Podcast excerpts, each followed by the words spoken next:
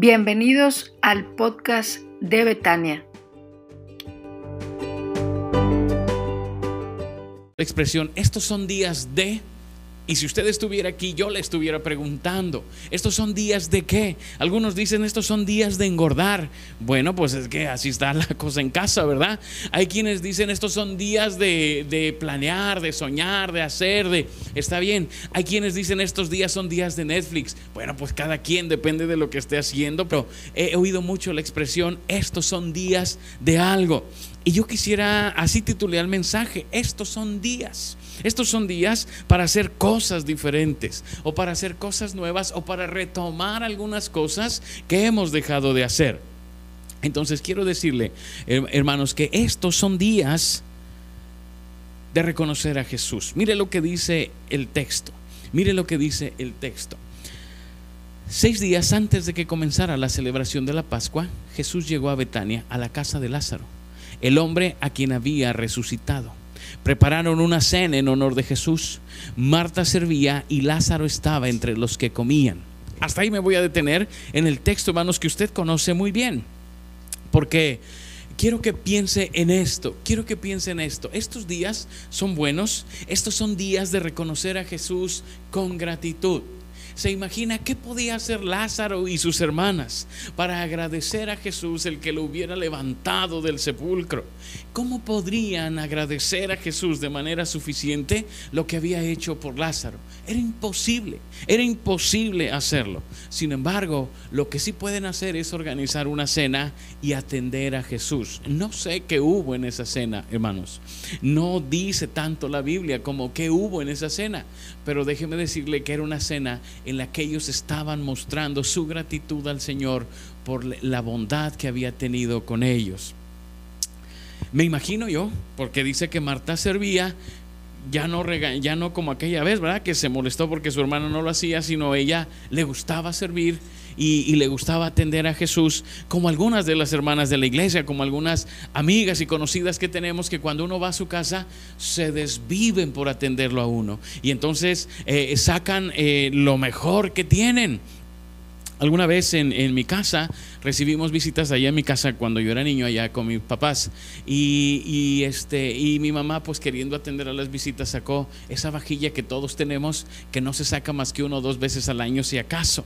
Y sacó esa, esa vajilla y nos sirvió. Y había una niña ahí que nos acompañaba y le dijo ay hermana ahora sí se lució hasta que sacó platos bonitos. Seguramente Marta sacó los platos bonitos. Seguramente Marta este se, se esmeró por atender a Jesús y cuidaron cada detalle, yo me imagino, no lo dice, pero ellos estaban mostrando su gratitud al Señor.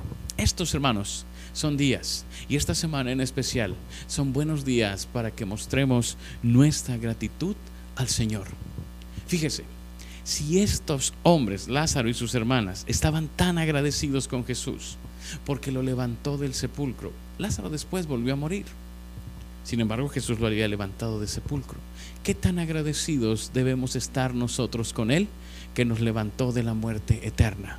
que quitó para de nosotros para siempre la muerte a través de su sacrificio, nos ha dado vida, vida abundante y vida eterna. ¿Cómo podríamos agradecer nosotros? Estos hicieron un banquete. Lázaro después necesariamente volvió a morir. Nosotros hemos recibido la vida eterna en Cristo Jesús. ¿Qué tanto podríamos hacer para agradecer lo que Él ha hecho en nuestras vidas? Estos son buenos días para agradecer al Señor. Estos son buenos días para que usted se tome un tiempo largo, íntimo con el Señor y le dé gracias por todo lo que hace, pero especialmente por la vida que nos ha dado en Cristo Jesús. Porque mire, la paz que podemos experimentar en estos tiempos es por lo que Él ha hecho en nosotros, no por lo que somos. No vivimos de manera estoica. No, no, también cuando salimos tomamos precauciones y sentimos cierto temor al salir. Pero como quiera, sabemos nosotros que nuestra vida ha sido comprada por Cristo Jesús, que nuestra vida ha sido completamente rescatada por Él. Y podemos vivir en paz y con gozo en estos días. Porque para mí, decía Pablo, el vivir es Cristo y el morir es ganancia. Así es que ni siquiera en eso perdemos. ¿Qué podríamos hacer nosotros para agradecer al Señor? Bueno, quizás no podamos hacer una cena, pero sí podemos postrarnos y adorarle. Me han dicho que por qué les pido que en sus casas se paren para cantar, porque cuando menos podemos hacer eso, para mostrar al Señor nuestra gratitud. Pero creo, hermanos, que estos son buenos días para que usted doble sus rodillas y dé gracias a Dios por la vida que nos ha dado en Cristo Jesús. Y le dé gracias a Dios por su amor, por su gracia, porque ha resuelto nuestro problema eterno y porque hoy podemos tener vida y vida en Cristo Jesús. Si esta familia estaba agradecida a nosotros, con muchas más razones, tenemos que dar gracias a Dios. No deje que pasen estos días sin tomarse un buen tiempo para agradecer al Señor, sin tomarse un buen tiempo de decirle al Señor, gracias por haberme traído de las tinieblas a tu luz admirable. Gracias Señor por lo que has hecho en mí. Un poquito, esta es la idea que queremos que usted desarrolle el miércoles con sus niños en casa, que busquen un lugar de la casa diferente y ahí den gracias por lo que hemos recibido en Cristo Jesús. Hermanos, estos son días de reconocer a Jesús con gratitud. Pero no solamente eso. Mire lo que dice. Entonces María, la otra hermana, tomó un frasco con casi medio litro de un costoso perfume preparado con esencia de nardo. Le ungió los pies a Jesús y lo secó con sus propios cabellos. La casa se llenó de la fragancia del perfume.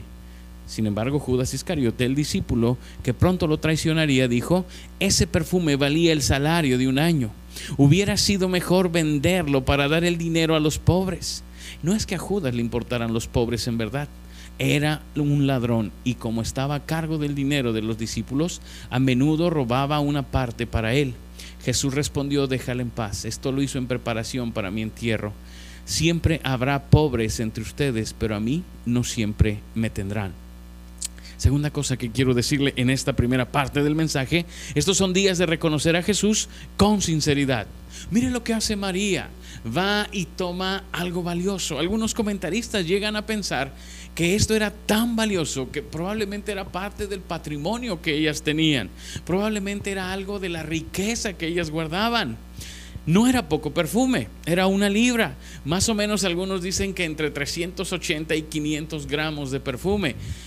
Si usted usa un buen perfume, un perfume de esos caros, de esos caros, voy a decir, no, no dar marcas, ¿verdad? Pero de esos caros, usted sabe que esos perfumes se pone muy poquitito. ¿Verdad? Es más, hay unos que traen una especie como de gotero y entonces se mete y, y se ponen dos veces y ya, ya, hasta el siguiente año y se vuelve a tapar y ya se guarda. Bueno, quizás más hasta el siguiente año, pero es tan caro que se usa poquitito. Este era un perfume así, este era un perfume así. María lo toma y dice que lo derrama por completo para ungir al Señor. Leí algunas cosas acerca de esto y algunos dicen, bueno, era una ofrenda extravagante. A mí me parece que era una ofrenda que se entregaba con sinceridad. Quizás era la parte de la herencia de, de, María, no lo sé. Pero ella estaba tan agradecida con Jesús que quería no derramar un perfume, derramar su vida misma a los pies de Jesús y darle lo mejor que tenía. Y ella me imagino que buscó y dijo, ese perfume Oye, eso cuesta mucho, es casi el salario de un año. Haga cuentas, haga cuentas. ¿Cuánto gana en un año? Y más o menos eso era lo que estaba poniendo María. Pero no solamente eso, ya de por sí el perfume era caro, pero luego con sus cabellos seca al Señor. Déjeme le digo otra cosa. No era bien visto que una mujer se soltara el cabello en público. Normalmente lo traían recogido y no lo soltaban en público. Esa solamente lo hacían las prostitutas. El hacerlo daría que hablar de ella. La gente la criticaría, la señalaría. La señalaron por derramar el perfume caro, pero también quizás por el cabello, porque estaba haciendo algo atrevido. A ella no le importó. Ella quería disfrutar de la presencia de Jesús y adorarlo con todo lo que ella tenía, no solamente con sus bienes, con su propia persona. Y entonces usa su cabello para secar al Señor. Y dice que todo el lugar se llenó con el aroma del perfume. Estos hermanos son días para reconocer a Jesús con sinceridad. Mire, normalmente el, el, ajetreo de la vida no nos deja pensar mucho en lo que Jesús hizo por nosotros. Ahora que tenemos más tiempo, yo le invito a adorar a Jesús con todo lo que usted es y con todo lo que usted tiene. No limite su adoración al Señor. Ahora que está en casa, a veces en público nos da un poco de pena arrodillarnos, llorar, eh, hacer algunas expresiones de adoración al Señor. Ahora está en casa. Hágalo. Entregue al Señor todo lo que es y todo lo que tiene. Raymond Brown, un escritor, decía que los seguidores de David, el rey, los seguidores de él, sabían que tendrían que seguir a David en lo que él les decía y lo que él les pedía, que algunas veces iban a sufrir, que algunas veces les iba a ir mal, que podrían perder en batalla, que podrían hasta morir en algún momento dado, pero ellos lo hacían por el privilegio de estar con el rey, por eso obedecían. Y me gusta ese pensamiento. ¿Sabe, hermano? reconozca a Jesús con sinceridad, porque para nosotros es un privilegio estar con el Rey, estar al lado del Maestro, conocerle. ¿Qué podríamos darle que agradeciera todo lo que Él ha hecho por nosotros? Nada. Pero lo poco que podemos hacer es entregarnos por completo a Él en adoración.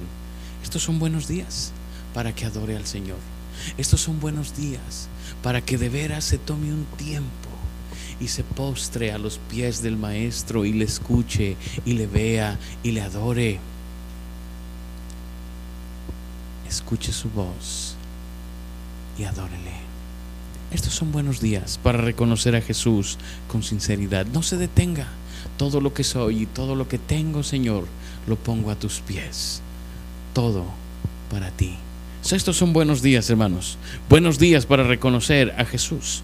Pero también, si seguimos en el texto, podemos ver que estos son buenos días para confiar en Jesús. Para confiar en Jesús. Cuando la gente se enteró de que Jesús había llegado, corrieron en masa para verlo a él y también a Lázaro, el hombre al que Jesús había resucitado de los muertos. Entonces los principales sacerdotes decidieron matar a Lázaro también, ya que a causa de él mucha gente los había abandonado a ellos y ahora creían en Jesús.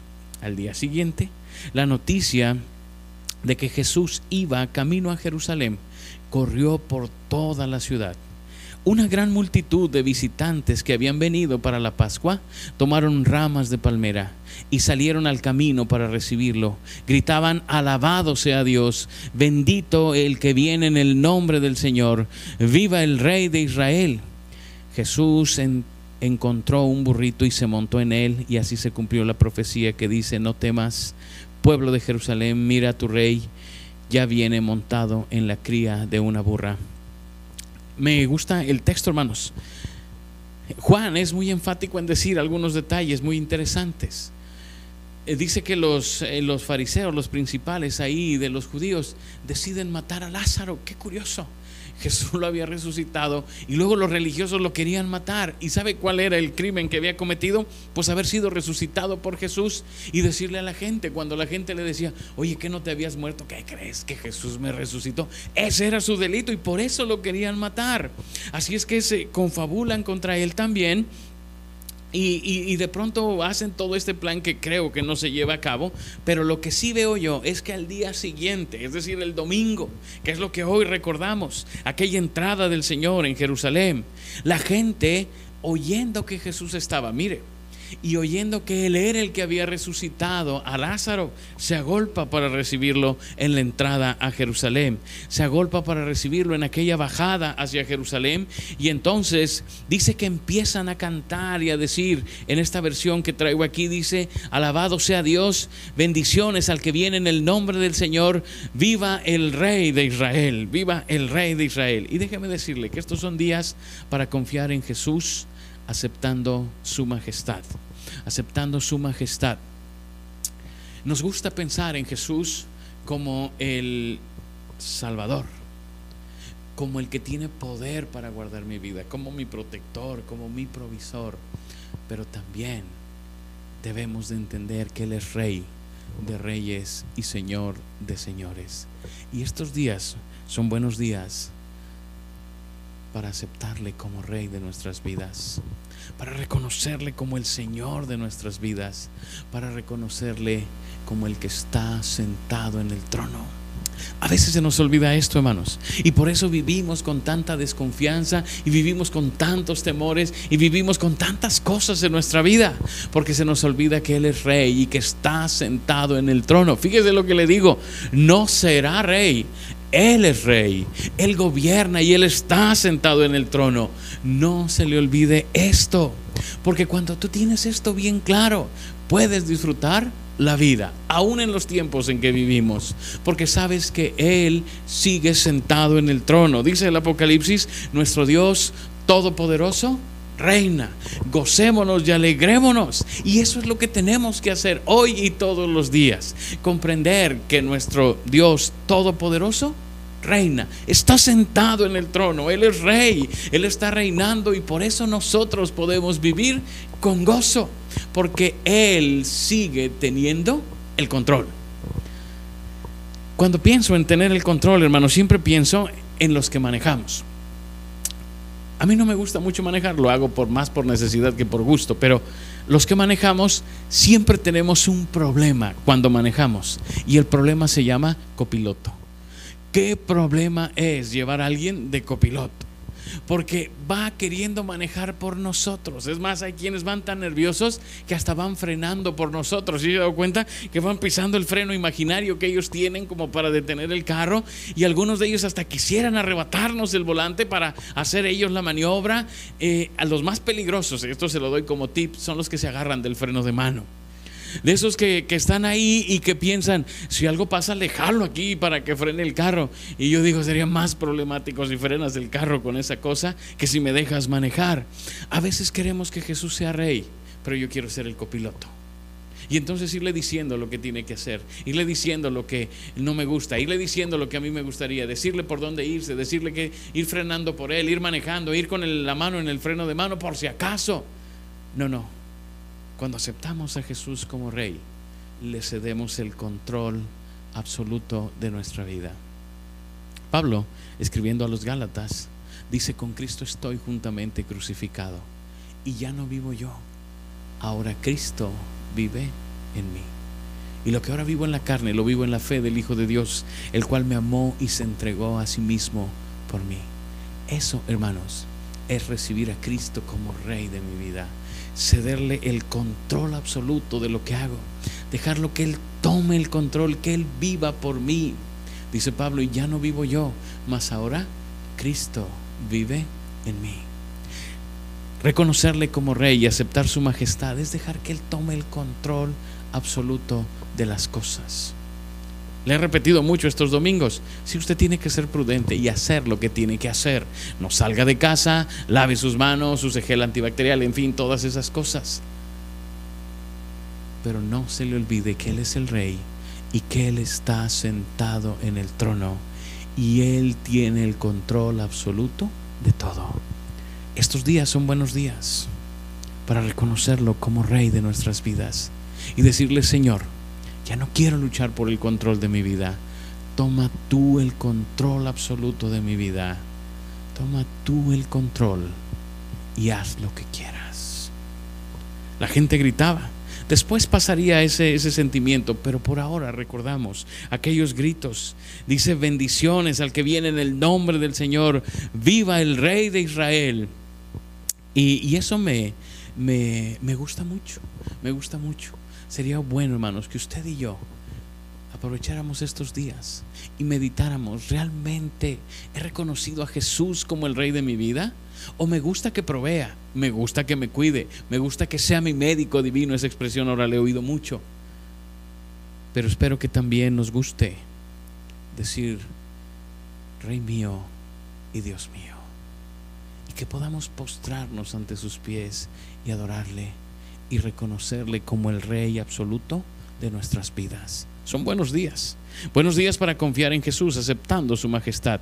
Pero también son buenos días para confiar en Jesús abandonando el temor. Mire las, las palabras del profeta Zacarías, las retoma el evangelista y dice, y se montó eh, en el burrito, dice, y así se cumplió la profecía que dice, no temas, pueblo de Jerusalén, mira tu rey ya viene montado en la cría de una burra.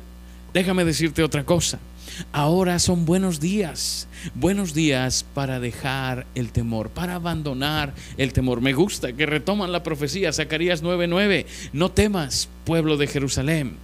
Quizás, hermanos, este es el mensaje que más tendríamos que estar predicando ahora no temas, porque el rey ya está aquí. Me gusta mucho esa profecía de Zacarías, porque su mensaje es este, abandona el temor, porque el rey ya está aquí. Y eso me gusta. ¿Qué necesitas para sentirte seguro? Bueno, yo he visto gente que en sus casas ponen muchas chapas en la puerta. Y entonces, eh, cuando cierran la puerta, traen como seis llaves, ¿no? se pone todo más que, más que bóveda de seguridad de banco, tienen chapas ahí, la ponen y dicen, ahora sí, estamos seguros. ¿De veras nuestra seguridad depende de eso? ¿Nuestros temores los abandonamos cuando hacemos eso? Bueno, hay quien dice, no, no, qué chapas ni qué nada, un perro. Un perro que nos cuide. Y entonces soltamos el Rottweiler ahí. Y entonces ya que el perro nos defienda, de veras, de veras el temor se quita cuando sueltas al perro. Creo que hay mucho más que pensar en esto. El temor, el temor se quita cuando sabes que el rey está aquí con nosotros. Y entonces se acaba el temor y viene la paz. Nuestra paz no depende de lo que tenemos o podemos hacer nosotros. Nuestra paz depende de la promesa de Jesús. El rey está aquí. Estos que cantaban pensaban que, que, que Jesús podría levantarse como rey terrenal tendrían que ver más adelante, ni aún los discípulos, dice el evangelista, habían entendido todo, que Él quería levantarse, pero como rey absoluto, como rey de reyes y señor de señores. Eso nos insta a abandonar el temor. Eso nos insta a abandonar el temor. Déjeme le digo que yo fui hijo de un médico. Y entonces a mí las enfermedades no me dan mucho temor que digamos, y no porque yo sepa, porque yo ni médico soy. Pero él, cuando él estaba en casa, eh, las enfermedades se volvían, ah, tómate esto, no pasa nada, y, ya. Y realmente no, no teníamos que hacer. Aún enfermedades un poco más severas eran atendidas en casa y como que eso nos daba mucha paz. Saber que Él estaba ahí nos daba mucha paz. Pues mucha más paz debe traer a nuestro corazón el saber que el Rey está entre nosotros. Emanuel, Dios con nosotros. Y cuando sabemos esto, podemos vivir confiados. Pienso mucho en los hombres de Dios. ¿Se acuerda de aquel Daniel? Que por orar lo echaron al foso de los leones. Me gusta pensar en esto. Porque seguramente esos leones estaban hambrientos, no eran leones de zoológico que tuvieran bien alimentados, eran leones que tenían para eso, para que apenas cayera la víctima, lo despedazaran. Sin embargo, Daniel salió vivo de ahí, ni siquiera arañado. Yo en mi idea imagino, pienso,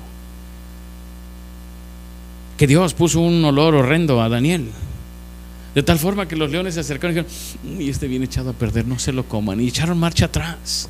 No se lo comieron de alguna manera. Dios hizo algo, dice que le cerró la boca, hizo algo, y no se lo comieron. ¿Por qué? ¿Por lo que era Daniel? No porque él sabía que el Señor estaba con él. Y entonces podía enfrentar las cosas sin temor. Hermanos, este es un buen tiempo para abandonar el temor. Yo sé que oímos muchas cosas. Yo sé que por las noticias tenemos muchas cosas que pueden atemorizarnos.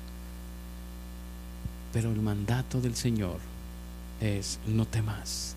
El rey está aquí. ¿Se acuerda de Josué? Mira que te mando que te esfuerces y seas valiente. No temas ni desmayes, porque Jehová tu Dios estará contigo. El temor no se quita porque seamos valientes. El temor se quita porque sabemos que el Rey está con nosotros. Y cuando celebramos el domingo de palmas, lo que celebramos es que el Rey está aquí con nosotros. Si usted estuviera aquí conmigo, le estaría pidiendo un amén Le estaría pidiendo que dijera amén porque esa es una gran verdad de la palabra del Señor. Podemos vivir sin temor. No porque seamos valientes, porque el Rey está aquí con nosotros, hermanos. Y eso quita los temores. Y eso hace que la paz gobierne nuestro corazón. Jesús no solamente es nuestro Salvador, Él es nuestro Rey. Mire, agradezco a los que ponen amén ahí en el, en el chat. Ellos sí me, me entienden y están poniendo amén ahí en el chat. Porque realmente esto es lo que merece, así sea. El Rey está con nosotros.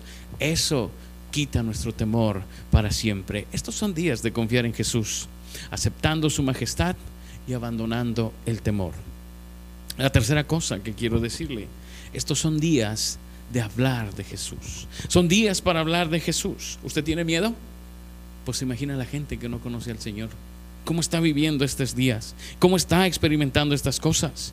Prendía el radio la otra vez y un joven empezó a hablar y a llorar y a decir es que tengo mucho miedo de morir y todo, en una entrevista de radio.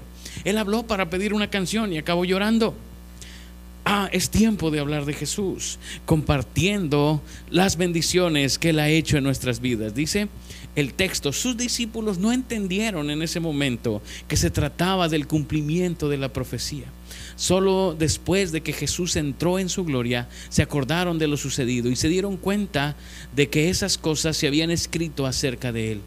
Muchos de la multitud, fíjese bien, muchos de la multitud habían estado presentes cuando Jesús llamó a Lázaro de la tumba y lo resucitó de los muertos y se lo habían contado a otros. Me gustó esa parte del texto, me gustó. Yo no sé qué tanta fe tenían o no.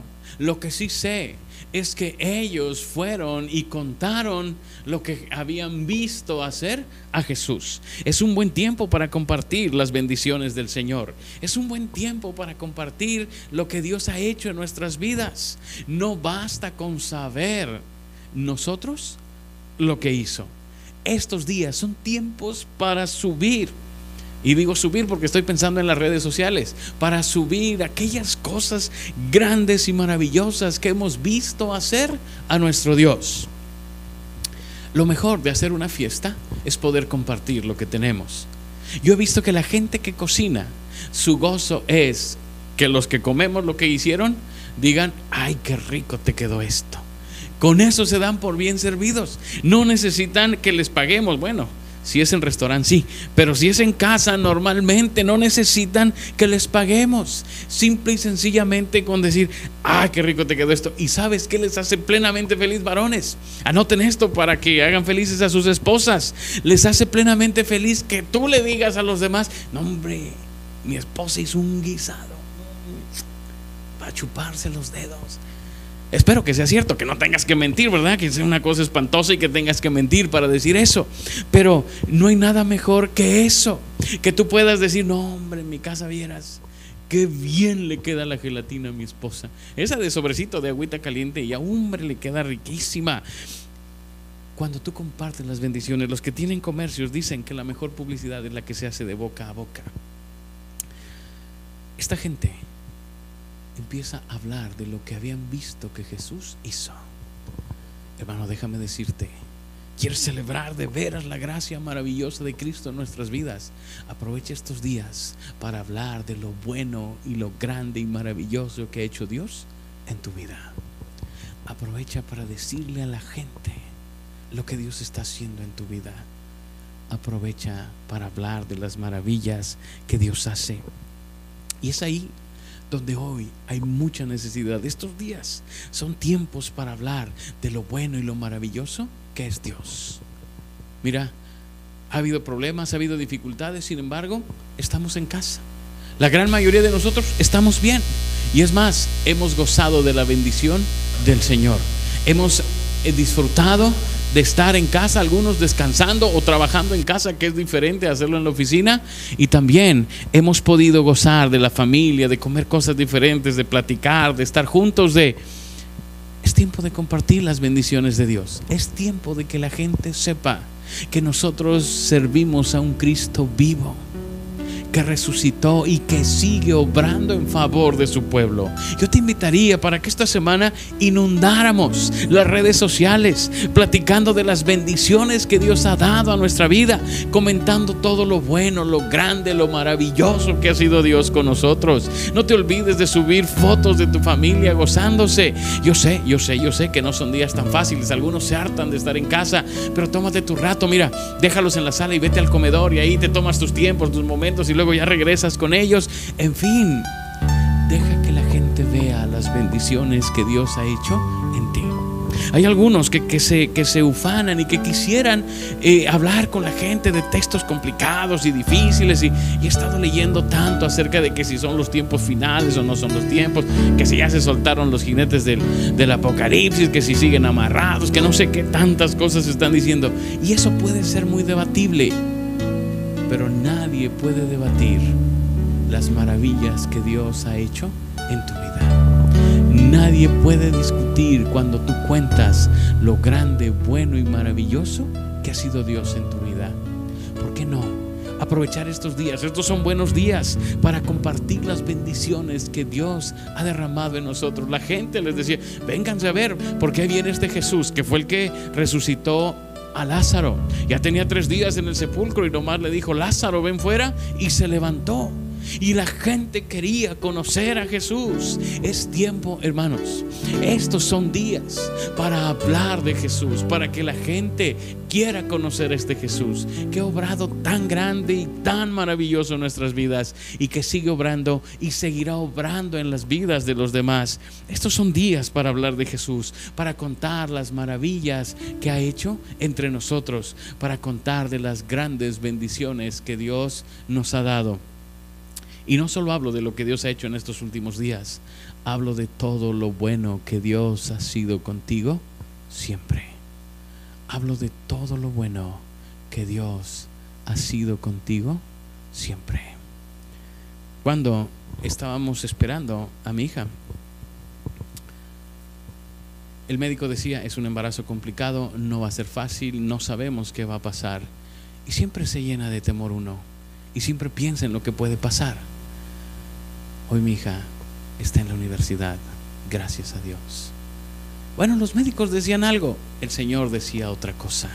Es tiempo de contarle a la gente las maravillas y las bendiciones que Dios ha hecho. Y platico esa, pero podríamos platicar de cualquier cosa. ¿Por qué no compartir con la gente lo bueno y maravilloso que ha sido Dios? Cómo nos ha provisto de trabajo, de alimento, de salud. Cómo nos ha guardado en tantas circunstancias en nuestras vidas. Es tiempo de hablar de Jesús, compartiendo sus bendiciones pero también es tiempo de hablar de Jesús caminando tras de él. Mire lo que dice el texto. Por, e, por, eso salieron a recibir a Jesús, porque habían oído de la señal milagrosa. Entonces los fariseos se dijeron unos a otros, ya no hay nada que podamos hacer. Miren, todo el mundo se va tras él. Y esta palabra de los fariseos casi que se volvió profética.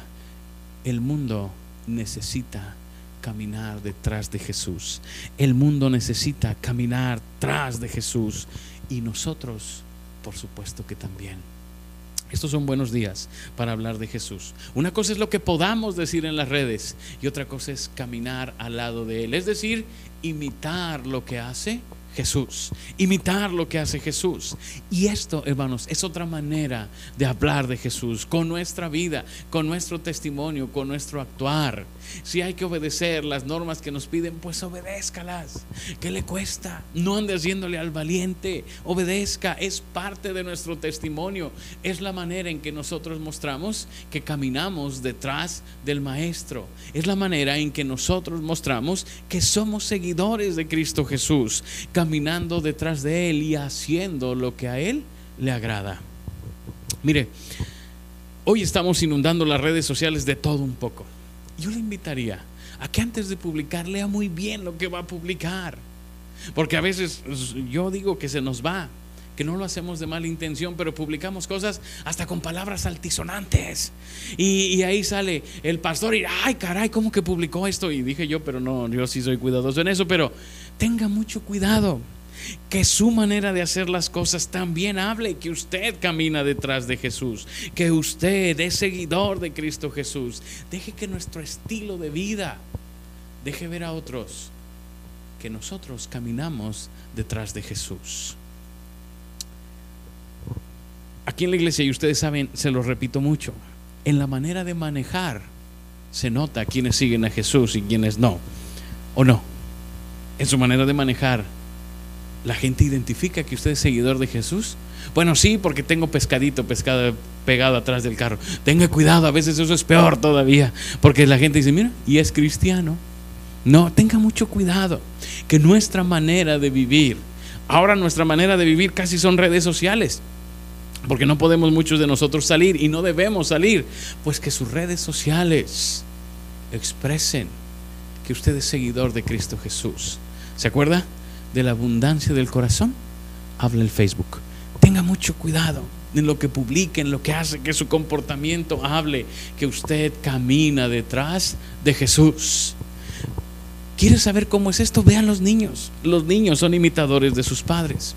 Recuerdo alguna vez, estaba mi hija muy chiquitita, estaba yo, eh, estábamos en un cuarto que teníamos con una televisión, no sé, de 120 pulgadas, no sé de qué tamaño era esa televisión, pero estaba ahí la televisión y yo estaba sentado viendo la televisión, pero tenía un libro en las piernas. Y ella fue y se sentó junto a mí y me volteó a ver, y yo creo que habrá tenido unos cuatro años, y me volteó a ver y se paró corriendo y fue a su cuarto y trajo un librito, se lo puso en las piernas y se sentó a ver la tele conmigo. Y me quedó bien claro que ella vio lo que yo estaba haciendo y lo imitó. El libro no me servía para nada, yo no estaba leyendo, estaba viendo la tele. Ella tampoco, pero imitó exactamente lo que yo estaba haciendo. Deje que la gente vea que usted imita perfectamente lo que Jesús hace. Estos son días para hablar de Jesús. Estos son días para imitar al Señor. Estos son días para que la gente nos vea caminar detrás de Jesús, que vea que somos seguidores de Cristo Jesús, que nuestro hablar y nuestro escribir en las redes sociales refleje quiénes somos y que nosotros somos imitadores de Él. Estar con Jesús tiene esa consecuencia. A Pedro se lo notaron. Esta semana lo vamos a ver ese texto cuando Pedro están juzgando a Jesús y Pedro se acerca al fuego y una de las, de las personas que servían en esa casa le dice, tú andabas con él. Y Pedro dice, no, no, no, no, me confundes. Y le dice, es que tú hablas como él. ¿Quién anda tras Jesús? ¿Quién anda con Jesús?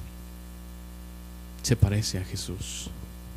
Estos son días para que la gente vea que nosotros caminamos con Jesús que nosotros estamos tras de Él y dejemos que el mundo se vaya tras de Él. Que nuestro testimonio haga que otros sigan también a Jesús, por la manera en que vivimos, por la manera en que estamos, por la manera en que vivimos cada día de nuestra vida, que otros también caminen detrás de Jesús. Dejemos que el mundo vaya tras de Él por el testimonio nuestro, por la forma en que vivimos, por la forma en que nosotros nos expresamos y convivimos en estos días.